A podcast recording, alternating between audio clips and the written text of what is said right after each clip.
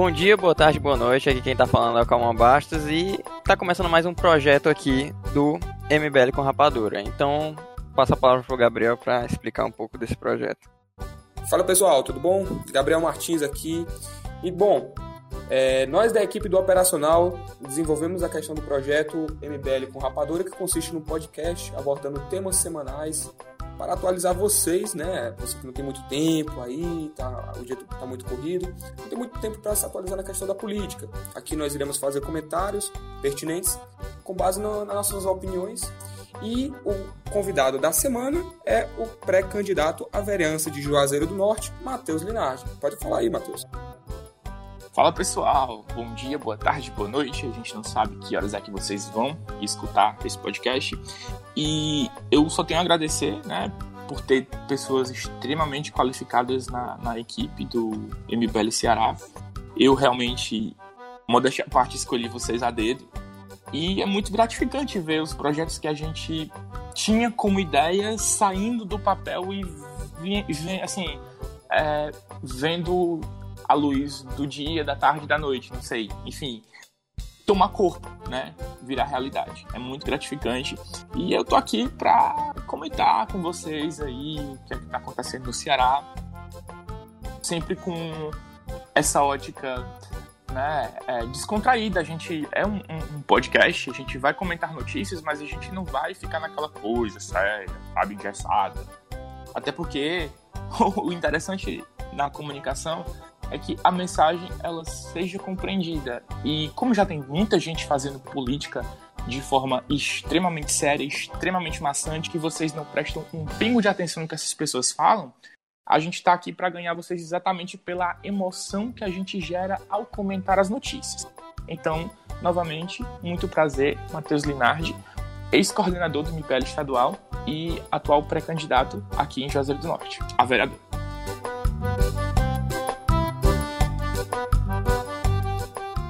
Cara, eu queria começar falando do, do rompimento, do rompimento da tubulação na barragem de Jati. E eu peguei uma notícia bem importante, que é que essa o, o reparo da, da obra vai demorar 10 dias para a obra ser supostamente ser, ser reparada, né? E lembrar que a população não teve, não teve um tipo um teste, tipo, sei lá, uma simulação de, de rompimento da barragem, nunca teve. E isso é preocupante, porque a maioria das pessoas não sabia o que estava acontecendo quando foram evacuadas. E o treinamento dessas pessoas perto da, dessa barragem é bastante importante, porque isso pode salvar vidas. Imagina se tivesse rompido e por um despreparo da, da prefeitura acabar acontecendo uma tragédia maior. Sim, cara, é, é, um fato que tipo, a gente tem que analisar, né? Apesar de ter sido apenas uma tubulação, mas isso já, já serve de aviso tá? para a questão da prefeitura, né? É ficar alerta em, em relação a essa barragem. Porque, beleza, é uma tubulação, mas e se fosse a obra por completo? Duas mil pessoas foram retiradas suas casas em torno da barragem com, com, com achando que algo poderia ter acontecido, uma coisa pior. Eu tava lendo uma notícia do, do, do G1 e, e, tinha um vídeo do morador, ele, ele, falando, a gente passou, a população aqui passou a noite em pânico. Isso já, já, já denota, né, um, uma certa preocupação por parte da, da população brasileira em geral, né, principalmente as que vivem perto de barragens, devido aos acontecimentos, né, como o de Brumadinho e Mariana. Sim, sim, sim. Cara, é, eu vejo é, essa questão aí da, da, evacuação das pessoas, que o Ministério né, disse que tinha Ministério da, da, do Desenvolvimento Regional, ele falou que as pessoas foram evacuadas de forma preventiva. Eu achei excepcional, até porque você está num lugar que tem uma vazão muito grande de água, né? Entrando no Rio São Francisco, pegando no cinturão das águas. Então você lá tem, salvo engano, é 4 mil. Deixa eu olhar aqui a minha informação. Bababababá, cacete, peraí. É 4 mil metros cúbicos por segundo. Ou seja, é um jato d'água muito poderoso. Então, quando você vive num país que já passou por tragédias similares, você fica pensando, porra, se eu não correr aqui, eu vou morrer. E o pessoal, é, tanto em Brumadinho quanto em Mariana, eles não viram. Eles foram pegos de surpresa. A população de Jati viu. Né? Eles viram a tubulação rompendo, foram olhar como é que estava e, e se mandaram. E fizeram o certo, sabe? Eu acho que, tipo assim, ah, não tem treinamento da prefeitura, não. O primeiro instinto é o de sobrevivência. Então, se eu morasse em Jati e tivesse acontecendo isso, cara, eu não passaria a madrugada na cidade, não passaria uma madrugada de terror. Eu me mandava para a cidade mais próxima, eu corria para as colinas, né, Hunt the Rails, mas eu não ficaria numa cidade correndo esse risco. É interessante que as pessoas no, no, no início tentaram minimizar, mas depois que você vê o Ministério do Desenvolvimento autorizando a evacuação das pessoas, depois que você vê o governador Camilo Santana voando de helicóptero praticamente imediatamente para lá, você vê que, pô, não foi pouca coisa, né? Então aqui aconteceu, é, vamos, vamos, corrigir, vamos consertar, vamos tranquilizar a população, mas se não tivesse tido esse olhar, é, poderiam duas mil vidas estar sobre, sobre debaixo d'água. Da mesma forma como aconteceu em Mariana, da mesma forma como aconteceu em Brumadinho. Então, é, o ser humano ele tem muito, ele tem isso muito forte dentro dele, que é o instinto de sobrevivência. Então, meu filho, está acontecendo uma tragédia perto de você, ou prenúncio né, de uma tragédia, corra, fuja. É muito melhor do que você ficar. E outra coisa, esse, esse rompimento da tubulação, ele acendeu um outro debate. É porque o brasileiro, ele tem aquela mania de ficar disputando, ah, quem fez isso foi meu político, não, quem fez isso foi meu político. Então, existia uma guerra de narrativas em torno da construção, né, é, da transposição do São Francisco desse trecho que liga é, Pernambuco a Jati. Então, muita gente dizia, ah, foi Bolsonaro, ah, foi Lula, mas e quando rompe? Né? Quando a obra não, não ficou legal. Não tem ninguém brigando para ser o pai da criança. Né? Então, é bom que aconteça esse tipo de coisa para que a gente saia mais dessa cultura do personalismo. Obras desse tipo, obra, obras desse porte, elas são muito maiores do que governos. A transposição é muito mais antiga do que Lula e Bolsonaro. A transposição começou lá com Dom Pedro II. Então, ó, cara, é muito, muito tempo, né? Então, não é porque, ah, o Lula foi atrás, ah, não é porque o Bolsonaro terminou. Também tem o Temer, também teve a Dilma, sabe? Essas coisas são transgovernamentais e, e essas obras, elas permanecem e os governos passam. Então, não adianta a gente ficar procurando o pai da criança, porque a criança tem vários pais. Eu acho que, além disso, tem, a, tem as consequências de tudo, né? A tubulação rompeu, mas não foi só isso, teve as consequências. Tem uma notícia que eu, eu li no G1 também, que estavam começando a furtar as casas, porque tava todo mundo saindo, não tinha ninguém, não tinha policiamento, Sim. e a, a galera ia Saquear. roubando, Saquear. saqueava as casas. Então, tipo, cara, é um. É de irresponsabilidade não ter checado o. a obra. Não, não, não, não ter não, revisionado. Não, assim, a obra ela foi até revisada, sabe? O que, o que, o que foi que o laudo apontou? o laudo apontou falha mecânica no fechamento das comportas. Né? A obra estava ok. Qual foi o problema? O problema foi que estava programado para fechar no horário, não fechou, aí o jato de água foi muito forte e pá, rompeu a estrutura. Porque quando você trabalha com esse tipo de coisa, você... cara, é, é o seguinte, você represar um rio é coisa demais, né? Você tá, tá contendo um, um potencial destrutivo muito forte. Então, se o horário das comportas ele realmente não for obedecido, acontece esse tipo de coisa. Mas, assim, no quesito, ah, o pessoal diz assim, ah, foi obra superfaturada. Isso aí não, não foi constatado, né? De acordo com os laudos. O laudo apontou que foi uma falha humana que causou esse problema. Então, nessa parte aí, a gente não, não pode nem, nem bater. Agora, o que eu acho, Cauã, é que quando você tem uma cidade evacuada, você tem que ter um policiamento dobrado, triplicado, porque a cidade fica deserta e fica à mercê dos criminosos. Né? Então, as pessoas que correram para salvar suas vidas ficaram à mercê de ladrões, à, à mercê de ladrões que levaram seus pertences, que arrombaram casas, mas roubaram até cachorro de raça. Eu vi um, uma matéria no, site aqui do, do, do Cariri, né, o Portal Badalo, que o pessoal falando assim, olha, roubaram até meu cachorro de raça. Pra você ver é, como a teoria da janela quebrada é uma coisa muito real. Era uma cidade que ostentava níveis mínimos de criminalidade, mas quando houve a oportunidade, né, quando quebrou-se a janela do carro, os ladrões fizeram a festa. Então a minha crítica vai aí para tanto para a prefeitura de Jati quanto para a polícia militar, porque era uma coisa que já era de se esperar. Então eles falharam em não prover segurança para as propriedades e para as pessoas que permaneceram na cidade, porque não foi todo mundo que foi evacuado, foram duas mil pessoas só. E outra, é, Linardi, eu queria que é, tornar um ponto né, que você citou aí na sua fala. É o mínimo uhum. que a polícia, a polícia deveria fazer, né? Uhum. Poxa, tem duas mil pessoas saindo de suas casas só levando praticamente a roupa do corpo e suas vidas. O que, é que você vai fazer? Você vai ficar parado olhando? Você vai ter que ir lá, você vai ter que ir lá fazer a proteção, fazer o seu papel. Você recebe para isso. Você recebe para garantir o bem da população e, e, e de seus pertences, suas propriedades privadas. Então, é o mínimo, é o mínimo. 200 mil casos no Ceará de Covid-19 e o que isso representa no nosso governo do estado. Passo a palavra para o Linardi comentar.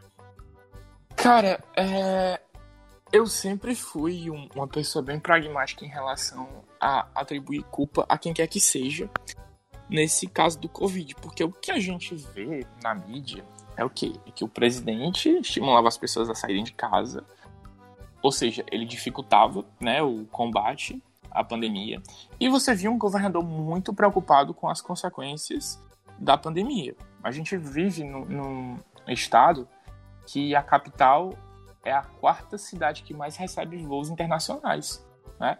Só perde para São Paulo, é, Rio de Janeiro e Recife. Então, nós somos um, um, um portal para os estrangeiros infectados, porque a gente sabe que veio de fora o, o vírus do Covid. E quando o Camilo Santana pediu para fechar os aeroportos, pediu para interromper os voos internacionais, houve uma demora de 10 dias e esses 10 dias custaram muito caro. Só que aí entra a coisa: o Camilo fez tudo que era estava ao alcance dele para barrar essa pandemia? Eu acredito que não, né? Eu acredito que não, por quê? Porque a gente já vivia com um déficit de leitos muito alto e que não houve é, um cuidado. Eles já sabiam há muito tempo que o Brasil todo seria atingido. Tá? Então, a gente culpa o Bolsonaro? Culpa o Bolsonaro, mas o Camilo também ele fracassou, sabe? Ele fracassou porque nós colapsamos, nós somos o estado que proporcionalmente foi o que teve mais casos, né, de Covid, mais mortes por Covid, inclusive. E, cara, é, por mais que a gente tente elogiar a atuação do Camilo e tal, e muita gente dizendo, ah, meu presidente e tal, não sei o que. Sim, ele estava muito preocupado com a vida, beleza, mas foi o trabalho dele. Só que eu não vou aplaudir o Camilo por ele ter feito a obrigação dele. Né? Ele não saiu do comum, ele não fez nada extraordinário. Como eu já falei aqui, é, mais de 80 pessoas morreram esperando é, vagas na UTI e não tinha vaga na UTI porque o governador falhou, né? a Secretaria de Saúde falhou em prover leitos para todo mundo que estava precisando, falhou em prover equipes para todo mundo que estava precisando.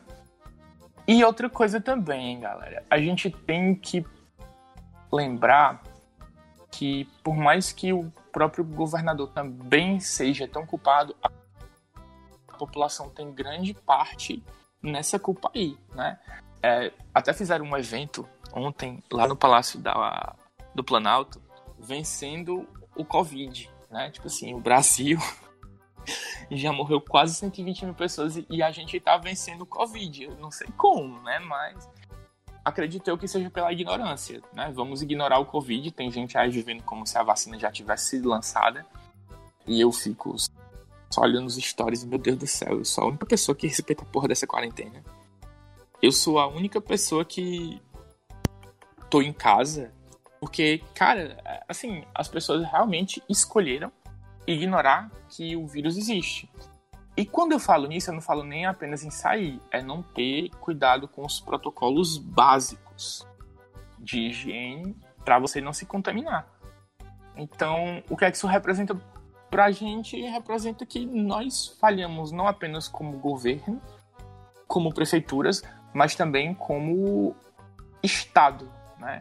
A gente falhou como pessoas no combate ao Covid, porque enquanto tem alguns preocupados, a grande maioria está fazendo socialzinha e tá espalhando amor e Covid. Então, cara, é, infelizmente, essa é a realidade. É, um ponto que você falou, Linardi, né, na questão da, da, da gerência do Camilo Santana, né? Porque, assim, ele fez o mínimo, ele fez o seu trabalho, digamos assim. Poderia ter feito mais? Sim, poderia. E vamos bater nesse ponto novamente. Poderia ter feito mais. Agora, essa questão da saúde não é um, um, problema de agora, não. Não é um problema atual, não.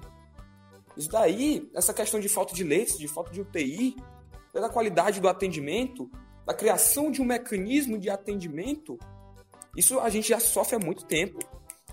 Quantas e quantas vezes você abre aí a sua TV regional é, aqui, por exemplo, TV Diário, você vê reportagens de pessoas, de quantas e quantas pessoas sofrendo nas filas.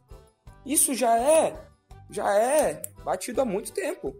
Isso já é retratado há muito tempo. Então, quando a gente soube da chegada do coronavírus no Ceará, a gente olhou, parou, pensou, meu irmão, vai dar ruim. Isso vai dar ruim a gente não tem. A gente não consegue atender a nossa própria população. Quiçá a população mais é, procedimentos de segurança, a máscara, álcool em gel e distanciamento social. A, a, população também tem uma parcela de culpa aí também na questão da, dos infectados.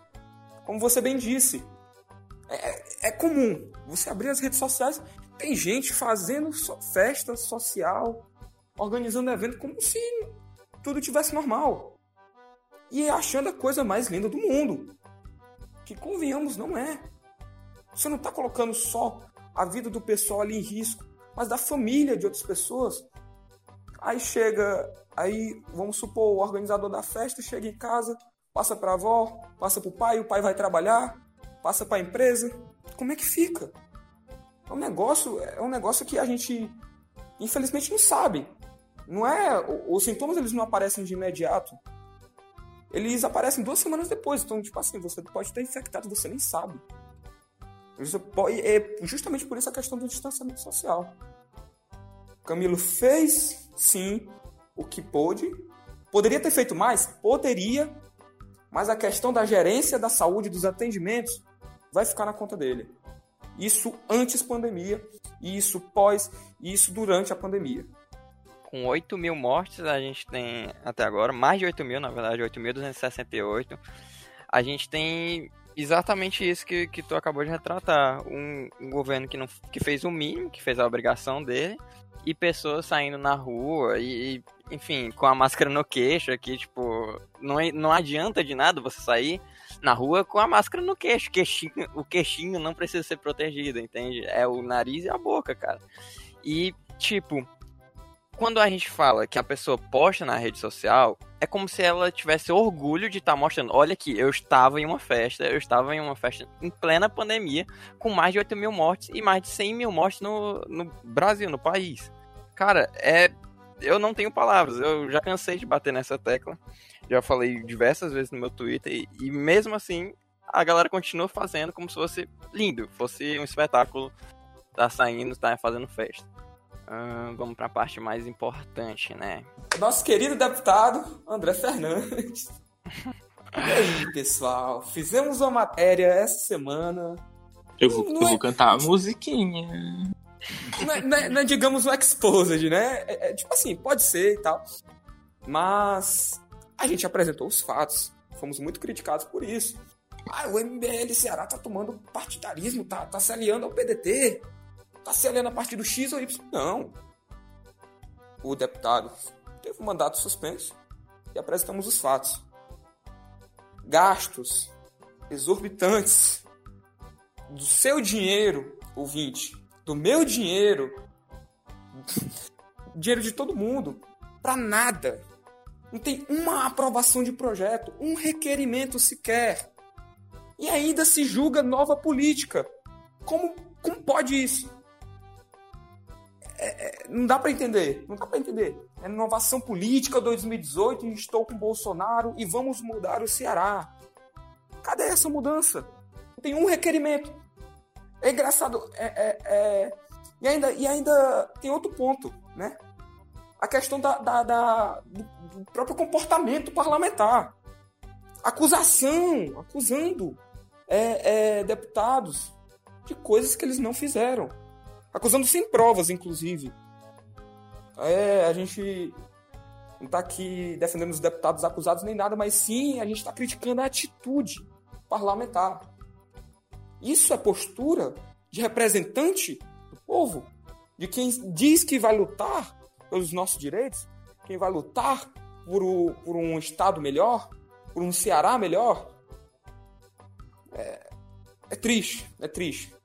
Cara, Fica aí meu comentário. Que, ele, ele, além de gastar, ele ainda dá uma enganada no, no eleitorado dele. A gente pode perceber isso, porque ele, como tu disse, ele não apresentou nenhum projeto de lei, não, não apresentou nada, nem requerimento ele até apresentou, vou até te corrigir aqui. Mas, tipo, projeto de lei nada. Apesar dele, apesar dele dizer que fez, mas o que mostra no site da Alessia é outra coisa. Ele fez ele fez ofícios também aí, né? Ele disse que protocolou não sei quantos ofícios. E para quem não sabe, ofício é a comunicação mais básica de qualquer repartição pública. Simplesmente você está mandando um documento, um, uma carta, etc., para outra pessoa. Mas enfim, é, sobre o nosso querido André Fernandes, né, que divide opiniões, e nós somos muito atacados pela, pela matéria que mostrava né, a cronologia, seus 109.142 votos. Nós fizemos essa pergunta para o eleitor cearense, cara. Será que ele valeu o seu voto? Será que ele fez por onde mereceu o seu voto?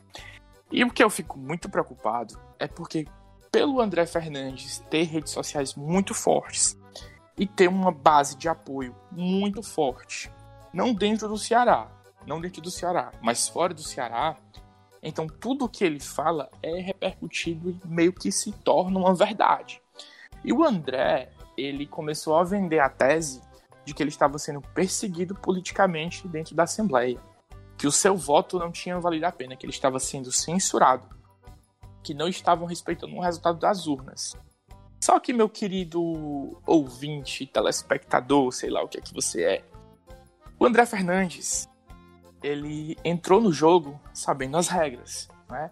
Então, ele sabia que ele não poderia agir contra o decoro parlamentar, contra a postura de parlamentar, né? entrou lá sabendo das regras. E democracia não é só voto, são as regras que regem as relações democráticas. Né? São todas as normas, é todo o arcabouço. Então não tem por que ele falar que ah, estou sendo vítima de censura, estão querendo me calar. De forma nenhuma. André Fernandes teve o seu projeto no Conselho de Ética, teve o seu processo no Conselho de Ética é, julgado ele teve direito à ampla defesa, ao contraditório, ele de forma nenhuma foi silenciado, de forma nenhuma tratou-se de um tribunal de exceção, e ele foi punido porque ele mereceu ser punido. Né? Não se trata de liberdade de expressão. A liberdade de expressão ela tem um limite muito claro, que são os limites do império da lei. Por mais que ele tenha liberdade para acusar quem quer que seja, ele não está imune às consequências. Imunidade parlamentar ela não vai é, ser maior do que o próprio regimento. Ela não vai ser maior do que a própria lei. Então, no momento que ele infringe esse dispositivo do regimento e no momento que ele oferece a defesa dele e não é uma defesa satisfatória, até porque ele acusou sem provas, aí fica difícil, né? Como é que você vai se defender de uma acusação dessa. foi público e notório. Então, não tem como ele se defender mesmo. Ele achou que estava acima das regras da democracia. E os deputados foram lá e disseram: não, você não está acima das regras da democracia.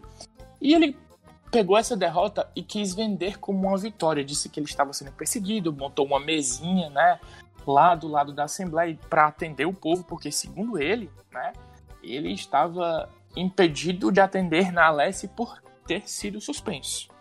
Mas aqui, meu caro é, telespectador, meu caro ouvinte, André Fernandes, ele não está impedido de atender na Alesse. Acontece que, por causa do coronavírus, a Alesse está com um protocolo de segurança redobrado. Só é restrita a funcionários de lá, prestadores de serviços terceirizados, previamente cadastrados e testados, e parlamentares e assessores. Ninguém de fora está entrando lá. É, os outros deputados também não podem despachar dentro da Alesse por causa desse protocolo de segurança. Não foi porque ele foi suspenso. Então, ele fez um vídeo dizendo que estava sendo perseguido pela mídia, que a mídia tinha patrão e tal, não sei o que, que era coisa do Ferreira Gomes. Mas não é. Ele simplesmente mentiu para você. Ele quer vender a derrota dele como uma vitória. E não tem nada de vitória nisso. É, ele não foi perseguido por falar a verdade. Ele não provou sequer que era verdade. Agora, você vai cair nesse papinho dele? A gente fez até uma musiquinha, né, galera? pro pessoal aí que tá querendo cair na conversa do André Fernandes. Cante. É. Eu, eu, vou cantar? Vou cantar. Bora lá. Vai, faz a percussão, Gabriel. Não, não. Gabriel, eu não sei. percussão. Eu não sei, não escutei a música. Vai, vai, vai. Percussão normal, pô. Tu nunca escutou essa música? Não. Como é? Ô, Ju-? Ô, Juliana. Não. Vamos lá. Assim, como é? Deixa eu ver. Agora, agora eu tô com vergonha. Peraí. Meu Deus, vocês vão cantar mesmo no podcast. Não, não, não, não, não. Não, não, não. Ô, rapacu, que que tu quer de mim? Já falei que não sou gado e não cai em qualquer papinho. Ô, rapacu, que que tu quer de mim? Já falei que não sou gado e não cai em qualquer papinho.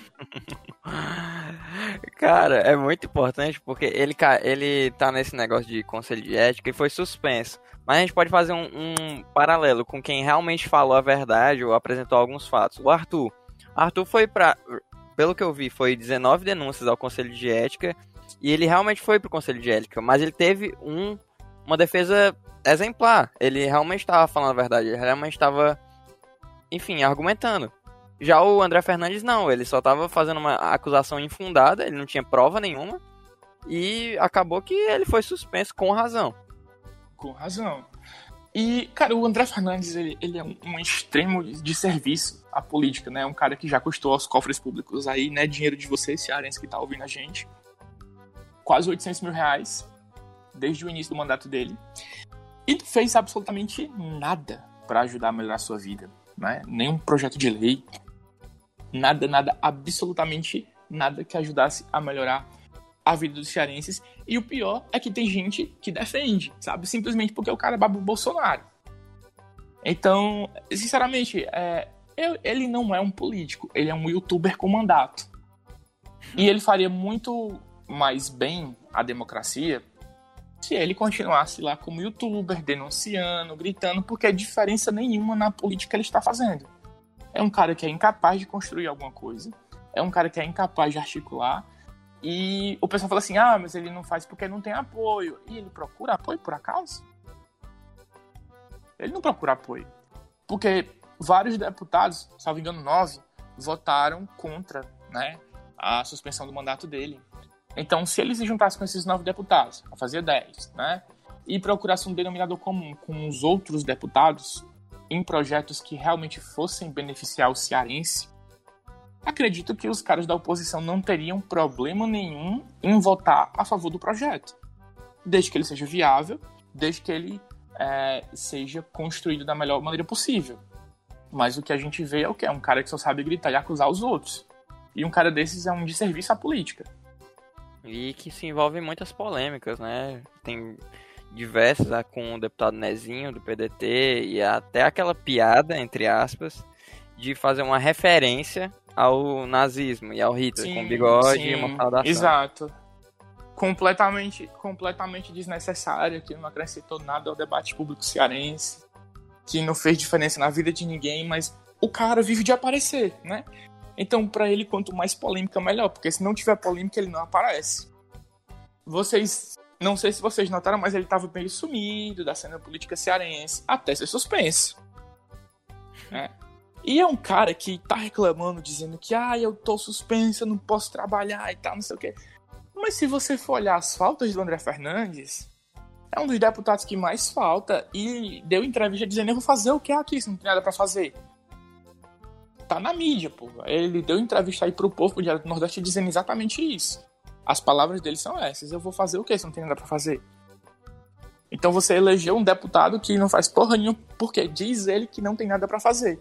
É o que eu falei anteriormente, né? É uma postura feia para quem se diz nova política, para quem fez discursinho em 2018 se dizendo nova política. E, e, queima até o filme de quem quer entrar na política. Realmente, dessa nova era de jovens que querem entrar na política. Entende? É, é, às vezes o, o jovem, o, o, o, jovem chega lá, papai, quero, papai, quero entrar na política, quero ter um sonho de servir ao povo. Mas pai, às vezes, acaba analisando o cenário e acha que vai fazer a mesma coisa. Ou, é, é triste, é triste. Simplesmente triste. Cara, o que a gente precisa é é a nova política realmente que a gente precisa. O ideal seria não gastar nada do povo, só fazer as coisas. Mas a gente sabe que não funciona assim. Então a gente precisa de algo efetivo que mude a vida do cidadão cearense. A gente precisa de pessoas novas na política. Não o mesmo cara que tá lá, o que? Seis, oito anos, só enchendo linguiça. A gente precisa de.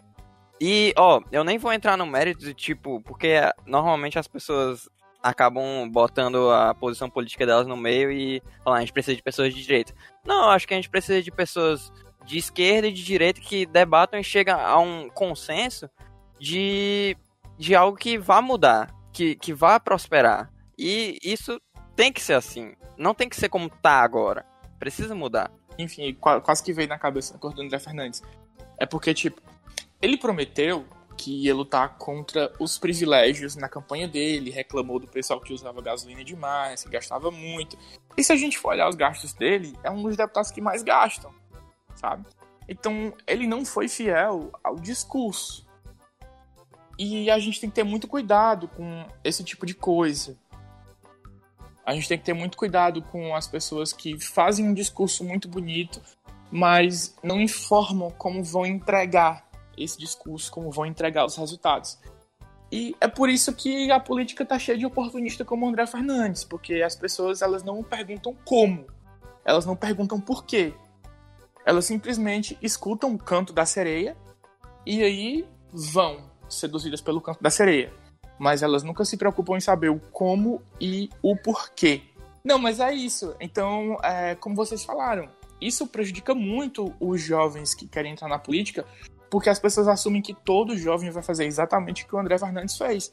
E a gente sabe que não é assim, a gente sabe que tem pessoas comprometidas com resultados, pessoas comprometidas com eficiência. Então, muito além de direita e esquerda, muito além de ideologia política, a gente tem que focar em resultados, a gente tem que focar em eficiência. Então, é, se você vai votar nessas eleições, ou se você não pensa em votar nessas eleições, ou se vai ser a primeira vez que você vai votar nessas eleições, presta mais atenção em quem está pedindo seu voto, presta mais atenção no que é que ele está discursando, o que é que ele está prometendo e se ele tem capacidade para entregar aquilo ali. Porque se as pessoas fizerem esse examezinho de consciência, que nem demora muito, você sabe muito bem quando um candidato ele é de fachada e quando um candidato ele é de verdade, quando você sente concisão nos argumentos dele. Então, analisem melhor, votem melhor, porque se vocês continuarem votando nos mesmos e passar a vida toda reclamando, ai, mas não muda, não muda, não muda, mas cara, é, a definição de sanidade, segundo Albert Einstein, é você fazer a mesma coisa repetidas e repetidas vezes, esperando um resultado diferente. Então, se você continuar a fazer isso, a mediocridade é o que você vai ter. Se você quer realmente ter uma nova política, se você realmente quer ter uma uma política focada em resultados, uma cidade melhor, um estado melhor, um país melhor, então, cara, deixa de votar nos mesmos. É, então é isso. Muito obrigado pelo convite. Adorei participar, adoro fazer esse tipo de coisa. E eu queria agradecer a você aí que está ouvindo no Spotify, no Anchor, nas principais plataformas de podcast. E queria deixar uma dica é, de um livro que eu li, tá com dois anos, e hoje ele tá muito hypado, todo mundo falando sobre ele, chama Factfulness, o hábito libertador de você só ter opiniões baseadas em fatos. Então, ele é um livro feito por um, um, um analista de dados, o Hans Rosling e os filhos dele, que fala muito sobre essa questão do, da visão de confirmação, das certezas prévias. A gente pensa que sabe alguma coisa porque ou foi ensinado ou pensa que é daquela forma. Só que tem um experimento dentro do livro que mostra que as nossas certezas prévias, elas estão tremendamente equivocadas. Quando você fala, por exemplo, em fome da África, você nunca foi na África, você não sabe como as coisas são lá, mas você já assume que lá é tipo assim o pior lugar do mundo para se viver, porque é isso que você vê na televisão, é isso que você vê na internet. Mas se você for pegar alguns dados, você vai ver que a situação lá não é tão periclitante da forma como lhe vendem.